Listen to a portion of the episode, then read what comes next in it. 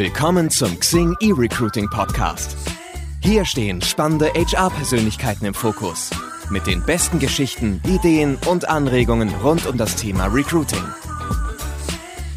Hallo und willkommen zum Xing E-Recruiting Podcast. Mein Name ist Eva Zoy und ich sitze hier zusammen mit meinem Kollegen Markus Mehrheim. Und wir haben natürlich auch einen Gast. Genau, und dabei einen sehr illustren Gast. Wir dürfen nämlich Janis Zalikis begrüßen, der seines Zeichens VP HR Dach bei Weiß ist. Für die Unwissenden, Weiß steht für unbequemen Journalismus für die junge Generation.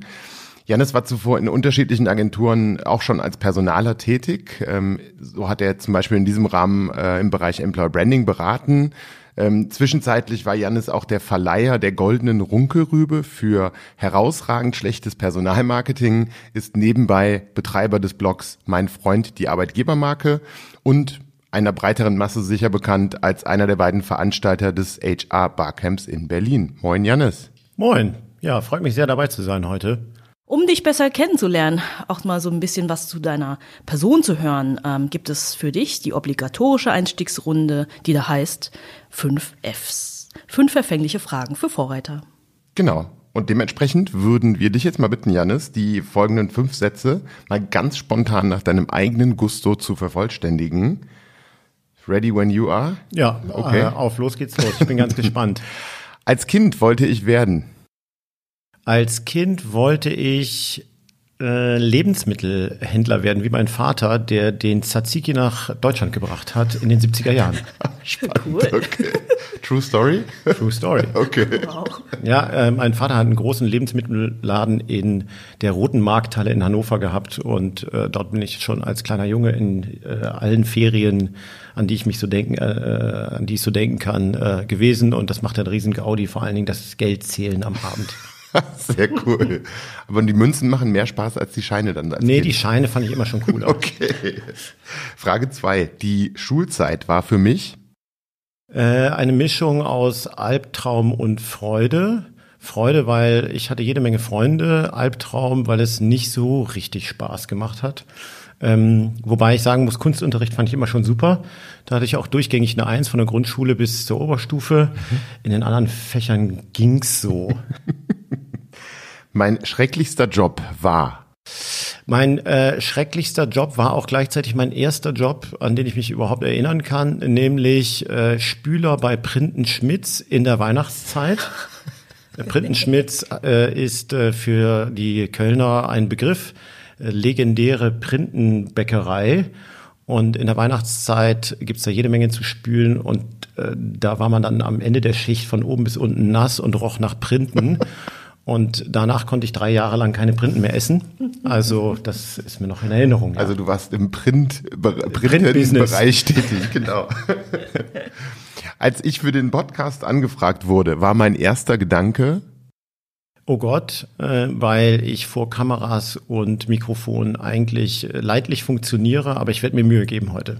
Das ist aber schon ein ganz hervorragender Start. Von daher nur noch eine Frage offen oder ein Satz, der zu vervollständigen ist. Modernes Recruiting zeichnet sich aus durch. Durch den Fakt, dass man seine Zielgruppe verstanden hat und sie äh, mit den richtigen Inhalten an richtiger Stelle auch erreicht. Wir googeln ja gerne, bevor wir hier uns an die Arbeit machen. Ähm, und ähm, da äh, gab es letztens ein Interview ähm, mit dir auf kress.de. Du erinnerst dich? Äh, äh, dunkel, aber Dunkel. ja. da, da steht so ein Satz, den du gesagt hast, und zwar, Kandidaten müssen verstehen, dass wir eine Firma sind, die Champions League spielt. Was hast du damit gemeint und ähm, Vielleicht auch mal für ähm, alle anderen, die nicht so ganz genau wissen, was Weiß macht. Markus hat es kurz erwähnt. genau, also wir machen ja Journalismus für die junge Generation, wenn man so will. Also vielleicht so ab 17, 18, 19 bis 35 und äh, bearbeiten da so gut wie äh, jedes Thema, was gerade en vogue ist, was irgendwie die diese Generation eben betrifft. Und da gehört irgendwie so alles dazu, von Lifestyle, Musik, ähm, äh, aber auch äh, Drogen, Sex, äh, was auch immer eben gerade das Thema ist.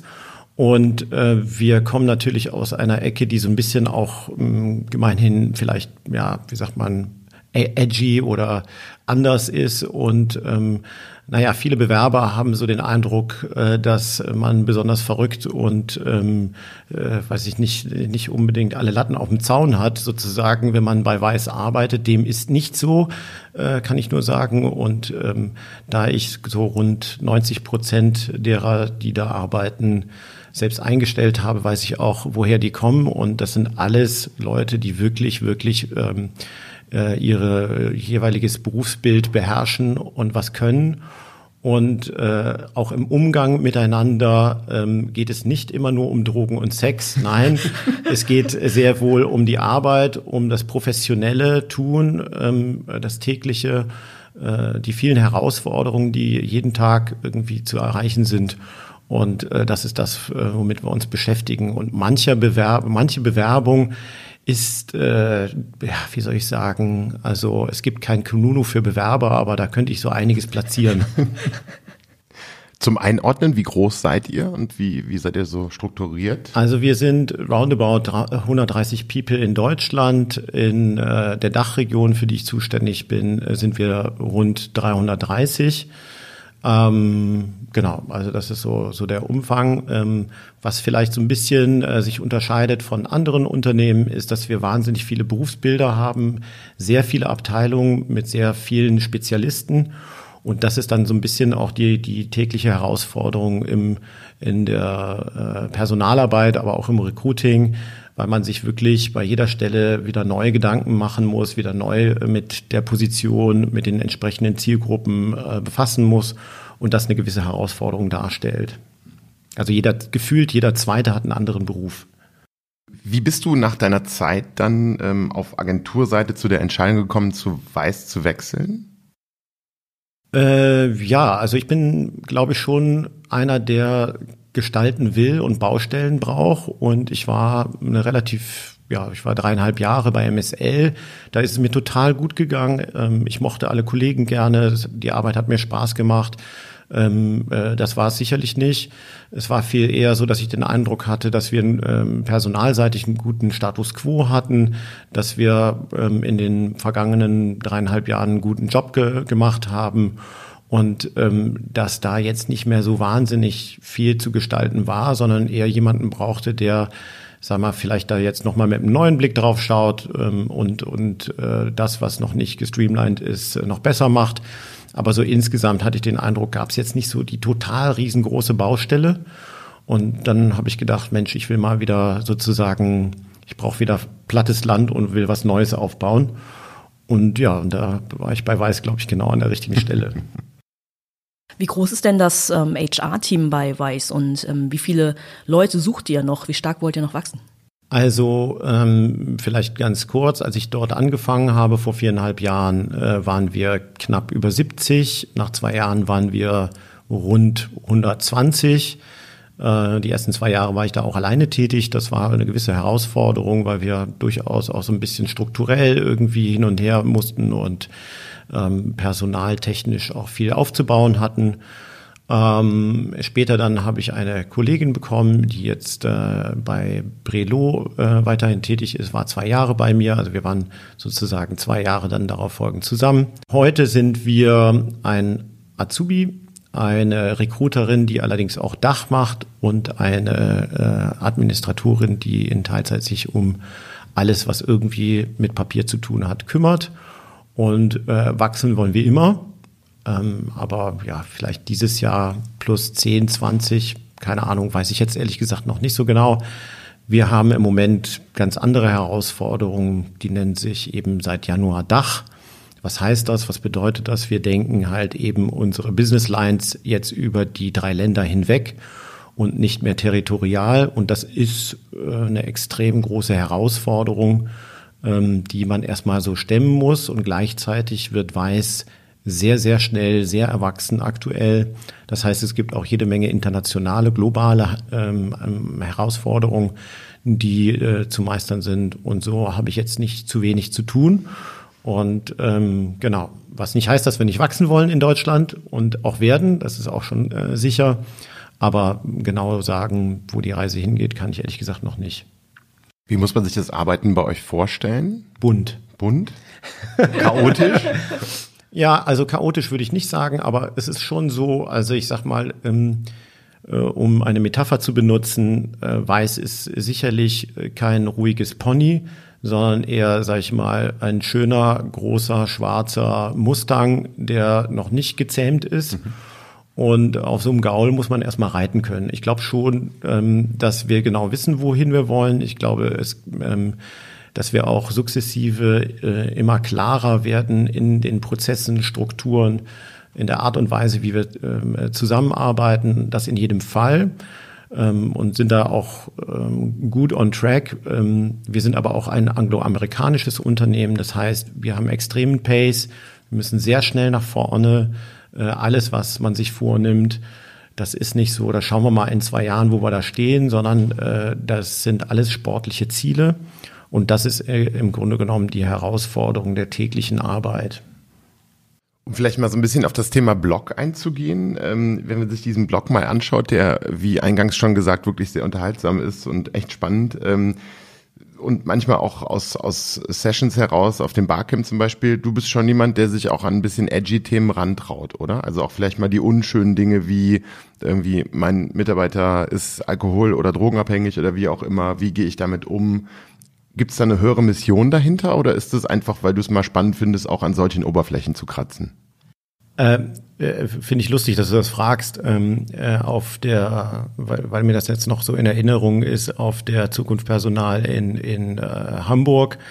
Äh, da sagte ein Kollege, der von Blogs keine Ahnung hat, in einem äh, ja, ich, ich muss, ich schaue mir das mal an, äh, was leistet das denn und was kann man sich da runterladen? Also ein Blog ist für mich ein äh, Tagebuch, ähm, wo man äh, mit anderen Menschen in Dialog treten kann, wo man öffentlich macht, wie man eben äh, über bestimmte Sachverhalte gerade denkt und was man eben für eine Meinung hat zu bestimmten Themen.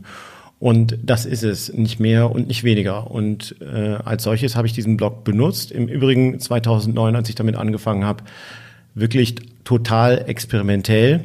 Ich war total, also das total fasziniert davon, dass überhaupt es Menschen da draußen gibt, die meinen Blog lesen. Äh, 2009, das war wirklich verrückt. Äh, und ähm, ja, und fühlte mich dadurch angespornt, einfach mehr zu schreiben, weil man eben in diesen Dialog kam und manche gesagt haben, Huibu finde ich überhaupt nicht oder ja genau, endlich sagt's mal einer. Ähm, und äh, ich habe da aber keinen konkreten Themenfokus. Mhm. Äh, der einzige Korridor äh, ist eben Personalarbeit, das, was mir begegnet. Und ja, manchmal äh, schreibe ich darüber, was mich stört. Ähm, oder also zum Beispiel New Work. Äh, das ganze Thema habe ich ziemlich zerrissen, oh, weil ich finde, ähm, das wurde mal sozusagen äh, intoniert mit einem wirklichen, mit einer wirklichen Idee, die dahinter steckt. Und dann hat sich das so zerfleddert, weil es irgendwie ein, irgendwie en vogue war, äh, dieses Wort zu nutzen, dass man am Ende gar nicht mehr wusste, worum es eigentlich geht. Äh, und irgendwie war die ganze Diskussion am Ende des Tages auch obsolet. Das gleiche war mit dieser Generation-Thematik, Gen Y, äh, ähm, Gen Z, äh, Babyboomers, bla bla bla. Auch dazu habe ich mich mal nicht nur einmal, sondern mehrfach geäußert, wie doof ich das eigentlich finde, weil ich finde, ähm, das, was da in diesem Modell postuliert wird, ist einfach völlig unmöglich.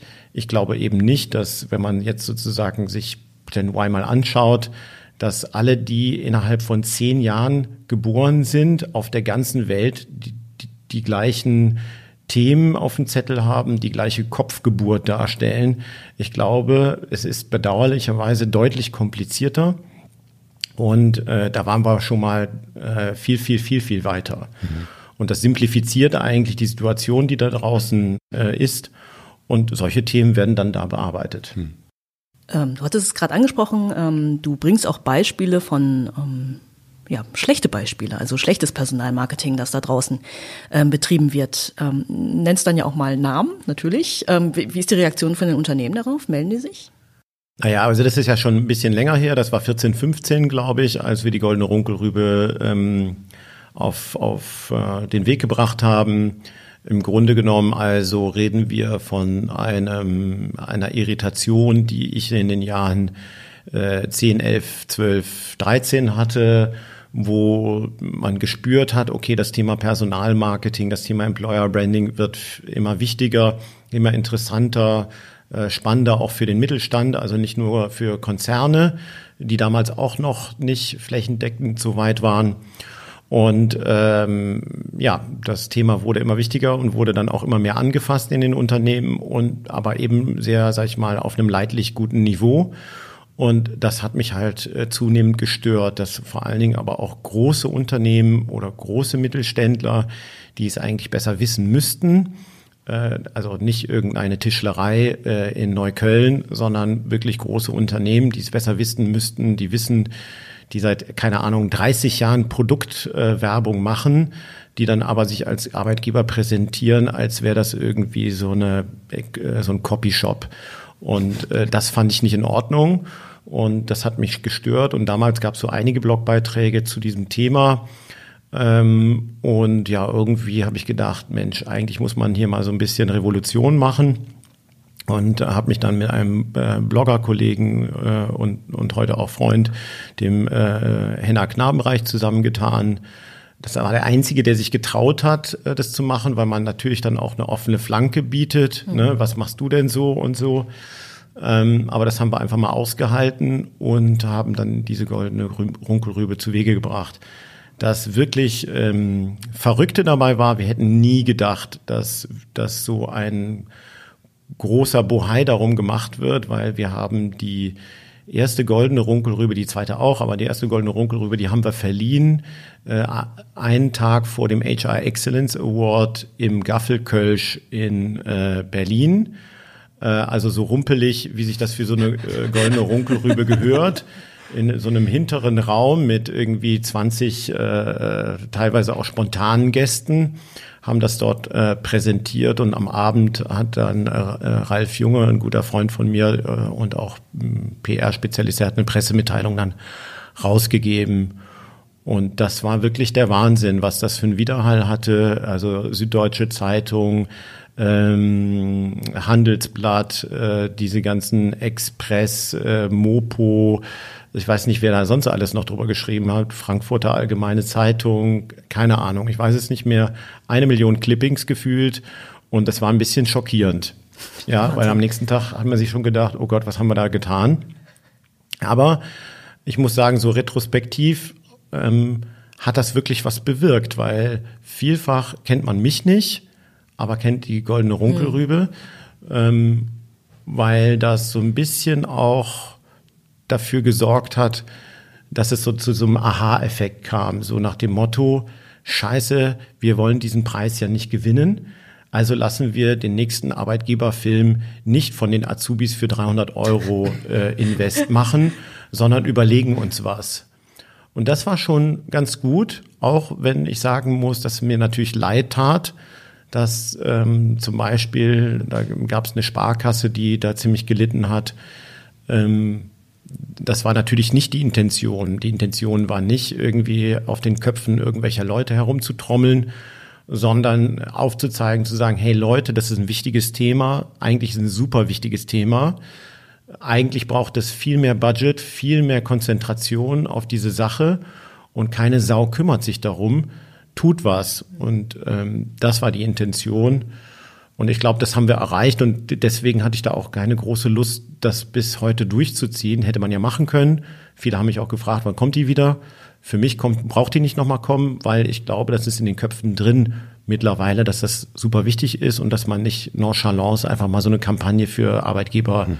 äh, entwickeln mhm. und erstellen und umsetzen kann und, und ja, ja. Aber ich glaube, es ist wichtig, das zu differenzieren, dass ihr damals auch kein Bashing betreiben wolltet, sondern eher der, der Wake-up-Call sein wolltet für wirklich schlechte Ideen teilweise, wo genau. auch mal keine Kommunikationsabteilung oder PR-Abteilung draufgeschaut hat, sondern die wahrscheinlich teilweise eins zu eins in den Print gegangen sind oder so. Richtig, also ich habe mich da auch ehrlich gesagt dann äh, ganz bewusst rausgenommen von Anfang an. Es gab ja eine Jury, äh, die hat äh, ein Online-Voting gemacht. Ähm, das waren 90 People, 90 potenzielle Bewerber, also Studenten äh, pardon, neun, äh, 90 äh, People waren das, 30 davon waren Studenten, äh, 30 Praktiker und 30 Dienstleister, so hatten wir das so ein bisschen aufgeteilt, damit wir möglichst ein breites Votum bekommen und die haben dann letztendlich darüber äh, befunden, äh, was jetzt die goldene Runkelrübe am Ende des Tages äh, bekommen soll. Und äh, ja, das Votum war selten knapp, das war eigentlich immer ziemlich eindeutig. Und von daher hatte ich jetzt auch nicht so den Eindruck, dass man da, dass ich da jetzt persönlich jetzt schuld bin, dass irgendjemand hm. einen über die Rübe gekriegt hat, sondern ähm, das ging dann, glaube ich, schon auch mit halbwegs rechten Dingen zu und halbwegs in Anführungsstrichen fair ist natürlich auch eine Auswahl an schlechtem Personalmarketing, was am Ende so ein bisschen random ist, weil die Beispiele wurden breit eingereicht. Vielleicht gab es da draußen auch noch andere Dinge, die man hätte einreichen können. I don't know. Ja. Aber bemerkenswert, also ich bin ja auch so ein wenig in dieser Employer Branding Welt unterwegs. Ähm, die Beispiele, die ihr damals herangezogen habt, die haben bis heute Gültigkeit. Also es läuft einem immer wieder über den Weg. Mir fällt so die die Leiter ein oder so. Da gibt's schon, gab's sehr spannende Dinge. Oh ja, ich erinnere mich. Ähm, wie ist denn die Situation jetzt, wenn du sie mal einordnest? Ähm, wie weit sind die Arbeitgeber heute, was HR-Arbeit anbelangt? Also ich glaube, wir haben mittlerweile ein ganz anderes Niveau erreicht. Ich glaube schon, dass äh, das äh, zu 70, 80 Prozent in den Köpfen angekommen ist. Also ein Großteil der Personale hat verstanden, dass äh, Employer Branding, dass die Reputation als Arbeitgeber ein Überlebensfaktor für ein Unternehmen darstellt, ähm, dass man hierfür Geld ausgeben muss, dass man hierfür Profis bestellen muss, äh, dass man sich regelmäßig Gedanken zu diesem Thema machen muss. Ich glaube, das ist wirklich, wirklich angekommen. Ähm, ich glaube schon aber auch, wenn man sich so anguckt, ähm, die Landschaft der wirklich herausragenden Agenturen für das Thema Employer Branding ist noch relativ dünn. Ähm, woran das liegt, ist nochmal ein anderes Thema, kann ich auch nochmal was zu sagen, aber ich glaube, da ist am ehesten noch Luft. Also wenn man sich anschaut, ähm, es gibt zwar Awards für, also die Employer Branding Maßnahmen ähm, ja, mit einer Jury auch bewerten und, und auszeichnen. Aber witzigerweise sind das nicht Awards, die von zum Beispiel dem Art Directors Club äh, äh, vergeben werden oder äh, Cannes Lions oder sowas. Das kommt eher selten vor. Das heißt also, dass Werber selbst die Beiträge ähm, auszeichnen. Und das ist auch schon so ein bisschen so ein Finger zeigt. Da gibt es relativ wenig und wenn, dann ist das nicht so high-end, wie das vielleicht im Produkt oder im, äh, im Unternehmensmarkenbereich wäre. Also ich glaube, da ist auf jeden Fall noch Luft sozusagen für wirklich herausragende Arbeiten. Jetzt haben wir bestimmt ein paar Zuhörer, die sich fragen, Employer Branding, die Marke als Arbeitgeber kann ich die auch selbst erschaffen? Brauche ich dafür eine Agentur, die mir dabei hilft? Ja, natürlich kann sie hilfreich sein. Ähm, aber wie, wie, könnte man es auch selbst schaffen? Ist das ein Anspruch?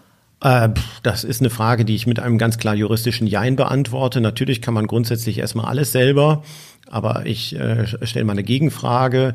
Wenn ein Unternehmen ein Produkt äh, erstellt, ob das jetzt ähm, eine ein Dübel ist, ein Fahrrad oder ähm, den Raketenantrieb äh, und den äh, die Produkte auf dem Markt verkaufen wollen, würden die sagen, ja, die Werbung kann man auch selber machen? Würde, also das mhm. kann die Frau mhm. Meier machen, die macht ja auch sonst die Plakate für die Kita. Oder äh, der äh, Herr Müller, der ja sonst auch ganz gut malen kann, äh, würde man wahrscheinlich ja. nicht äh, machen. Und ich finde, den gleichen Anspruch äh, sollte man im Personalbereich mhm. Äh, auch haben. Lange Rede, mhm. wenig Sinn. Äh, ich würde sagen, grundsätzlich sollte man unbedingt sich mhm. an Profis wenden. Mhm. Um jetzt nochmal zu deiner anderen Passion oder einer deiner vielen Passionen zu kommen, ähm, zusammen mit Christoph Atanas bist du ja einer der beiden Gründungsväter des HR Barcamps ähm, hier in Berlin, das nun seit sieben Jahren, ist das richtig, sieben Jahren stattfindet. Ähm, Es soll Menschen da draußen geben, die das HR Barcamp noch nicht so ganz genau kennen oder nicht wissen, was das ist. Kannst du in ein paar Sätzen beschreiben, worum es da geht und was dort so passiert? Klar, also mh, es ist so, dass äh, normalerweise ist es ja so, wenn man auf eine Konferenz kommt, dann weiß man, es gibt eine gewisse Agenda, es gibt Keynote-Speaker, ähm, man weiß im Vorfeld sozusagen, äh, worum es sich dreht. Äh, leider ist es meistens dann auch so, dass wenn man sich hingesetzt hat, äh, die ähm, äh, Experten zuweilen, zumindest zuweilen äh, von, von äh, zweifelhafter Expertise, mit zweifelhafter Expertise um die Ecke kommen oder aber die Inhalte schon gekannt äh, sind. Und manchmal ist es auch so, dass man das Gefühl hat, am liebsten würde man jetzt dazwischen quatschen, weil es einfach falsch ist, was da erzählt wird so wie ich die Goldene Runkel rüber angefangen habe, weil ich mich letztendlich über das Personalmarketing äh, der damaligen Zeit ein bisschen geärgert habe, äh, habe ich äh, letztendlich mit dem, mit dem Wunsch, irgendwie ein Veranstaltungsformat entstehen zu lassen, angefangen. Ähm, damals kamen wir beide, Christoph und ich, gerade, ich glaube, von irgendeiner Veranstaltung in Köln und waren so ein bisschen frustriert, dass es irgendwie keine Veranstaltung gibt, die irgendwie spannend ist, wo äh, Menschen wirklich zusammenkommen und Lust haben zu Netzwerken, in den Dialog zu treten. Und irgendwie gab es damals in der Veranstaltungslandschaft nichts, wo man sagen kann, irgendwie da geht man gerne hin, weil man da auch regelmäßig Impulse mitnimmt und, ähm, und auch Spaß hat. Und ja, und irgendwie gab es halt eben nichts und dann haben wir gesagt, okay, dann machen wir dieses Barcamp. Und das Barcamp funktioniert so, dass man halt als Gast hinkommt, alle kommen zusammen, äh, gleich morgens früh und ähm, äh, was auch immer ein, wo auch immer der Schuh drückt sozusagen, mit, äh, mit jedem Thema kann man im, im Grunde genommen kommen. Der Korridor ist Personalarbeit und kann sich dann eben auf die Bühne stellen und sagen, hallo, ich bin der Janis zum Beispiel jetzt, ähm, hallo, ich bin der Janis, ich möchte mit euch über das Thema Employer Branding seinem Status quo und wo geht die Reise eigentlich hin diskutieren. Ich habe da eine gewisse These und ein paar Überlegungen äh, und die würde ich gerne mit euch äh, mal prüfen und mal schauen, irgendwie, wo wir damit hinkommen oder so. Ja. Und äh, dann stellen eben ganz viele solche Themen vor. Manche wollen über Recruiting sprechen, manche wollen über Bonifizierungssysteme sprechen, manche wollen über, so wie du vorhin ähm, äh, das auch äh, angesprochen hast, über, keine Ahnung, äh, schlechte Chefs oder ähm, äh, drogenabhängige Mitarbeiter und was tun, äh, was auch immer einen da so einfällt, bis hin zu Personalentwicklungsthemen, äh, Social Media und so weiter und so fort, ähm, können die Themen sein. Und dann findet ein Voting statt, also den hat jeder so drei Klebepunkte und kann die auf den entsprechenden Vorschlägen draufkleben und dann weiß man ganz schnell, okay, welche Themen sind äh, für, das, äh, für die Gemeinheit äh, spannend und welche eben weniger. Und manche, manchmal fliegen sie auch ganz raus, ähm, wenn das halt eben nicht so spannend ist. Dann machen wir schnell eine Agenda daraus. Ähm, das heißt, wir verteilen die Themen auf die äh, Räumlichkeiten und dann geht's los. Und äh, so wissen wir im Grunde genommen nie wirklich genau, worum es eigentlich dieses Jahr geht, was total spannend ist. Ähm, alle Sessions, äh, so werden eben die, diese Stunden äh, des gemeinsamen Workshops dann äh, genannt, sind äh, dialogisch aufgebaut. Das heißt, man bekommt ein kleines Intro von demjenigen, der das Thema eingebracht hat. Und ähm, ja, und dann wird diskutiert, manchmal auch äh, ein bisschen äh, ja, äh, intensiv, ja. äh, was total super ist. Äh, speziell am zweiten Tag, wenn man sich schon kennt, äh, wird es äh, sehr intensiv und vor allen Dingen sehr spannend, sehr offen auch. Und äh, ich habe da sehr oft von profitiert. Ähm, und ähm, zuletzt hat die Personalwirtschaft auch nochmal darüber geschrieben, das geglückte siebte Jahr haben sie getitelt und haben äh, dieses Barcamp als Gradmesser für die wichtigen Themen, sozusagen wichtigen HR-Themen des Jahres irgendwie ähm, äh, bezeichnet und das finde ich eigentlich total cool, weil es das letztendlich auch irgendwie immer ganz gut trifft. Mhm. Ja, man, man sieht so über die Jahre verteilt, so wenn man zurückschaut, da gab es mal so zwei, drei Jahre, da war sozusagen Recruiting und Social Media das Thema schlechthin. Auf einmal schwuppsdiwupps war es weg. Letztes Jahr habe ich so den Eindruck, ging es extrem viel um Daten. war dieses Jahr dann schon wiederum weniger äh, der Fall. Und so äh, wechseln sich die Themen halt eben ab. Um also vom Großen auf die Person selbst runterzukommen, ähm, welche Eigenschaften sollte denn ein Personaler idealerweise heute mit sich bringen, um gute Arbeit leisten zu können?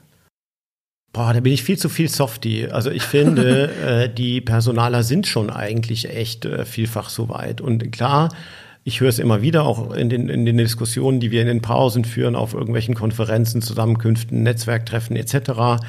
Ähm, ja, der Personal da, der ist irgendwie eine Schnarchnase, verstaubt, bla bla bla. Finde ich jetzt ehrlich gesagt nicht so. Vielleicht bewege ich mich auch in einem, sag ich mal, in einem, in einem Kreis äh, von Kollegen, die nicht so sind.